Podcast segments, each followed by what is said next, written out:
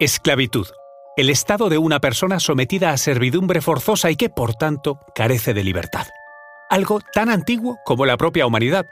Esto del abuso de poder derivado de aprovechar tal vez como mano de obra gratuita a prisioneros de guerra o a pueblos conquistados lo hicieron mesopotámicos, griegos, romanos, prácticamente toda Europa durante la Edad Media y, tal vez la más conocida por literatura y películas, la norteamericana que no sería por cierto abolida hasta 1863 cuando el presidente Lincoln dijo, Todas las personas detenidas como esclavos son y en adelante serán libres.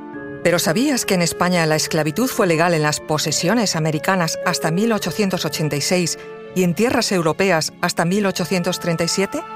¿Y que la última esclava española de nacimiento fue una mujer tinerfeña llamada Rosalía Gómez? Así fue. Rosalía Gómez nació en 1801 y fue esclava por el simple hecho de que su madre, su abuela, su bisabuela y su tatarabuela también lo habían sido. Era una época en la que se permitía la venta de personas entre las familias más acomodadas del sur de Tenerife, y fue así como con tan solo 10 años, Rosalía fue apartada de su familia y trasladada a Arona, donde pasaría como esclava el resto de su vida. Conoce mejor al equipo que protege nuestras costas.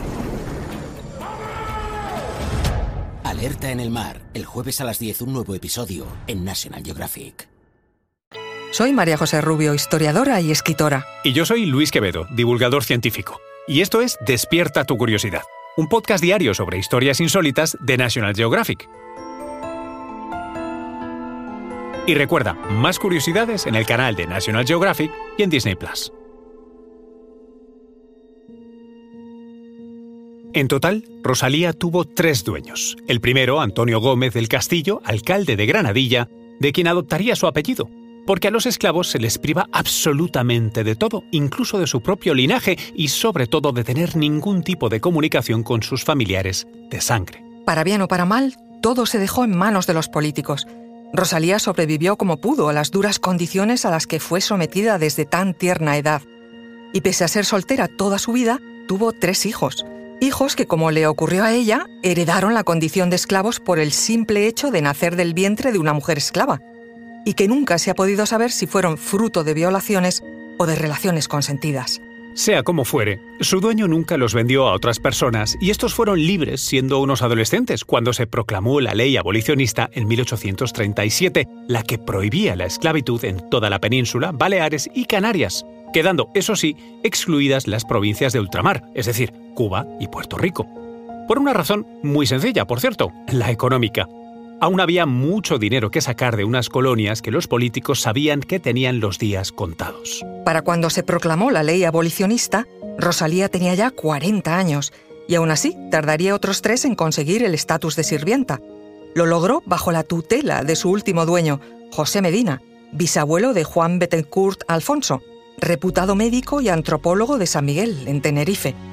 Se había convertido ahora en una trabajadora de pleno derecho, que ofrecía sus servicios a cambio de un sueldo, y con eso acabaría logrando asentarse en una humilde vivienda en Arona. Según los historiadores, las condiciones en que vivían los esclavos españoles tenían poco que ver con las que afrontaban los de origen africano en Estados Unidos. A ver, no pretendemos subestimar la crueldad de la esclavitud, pero prestad atención al detalle. En España había un mayor grado de protección y los castigos corporales eran menos severos desde que, a finales del siglo XVIII, el rey Carlos IV prohibiera las reprimendas físicas que causaran sangre. Todo lo contrario a lo que ocurría en Estados Unidos, donde los latigazos y otros castigos corporales eran completamente habituales. Lo que está claro es que, a diferencia de lo que creemos en España, la esclavitud forma parte de nuestro pasado, al igual que lo forma de la historia de Estados Unidos y de muchas otras naciones. Rosalía Gómez murió libre, pero su historia, lamentablemente, se repite en el presente en múltiples países.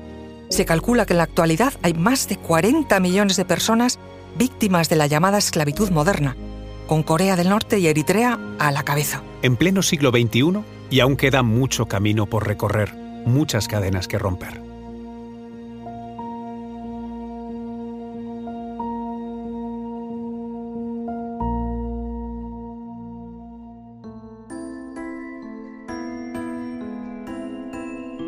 Recuerda que Despierta tu Curiosidad es un podcast diario sobre historias insólitas de National Geographic.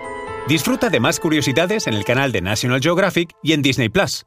No olvides suscribirte al podcast y darle al like si has disfrutado con nuestras historias.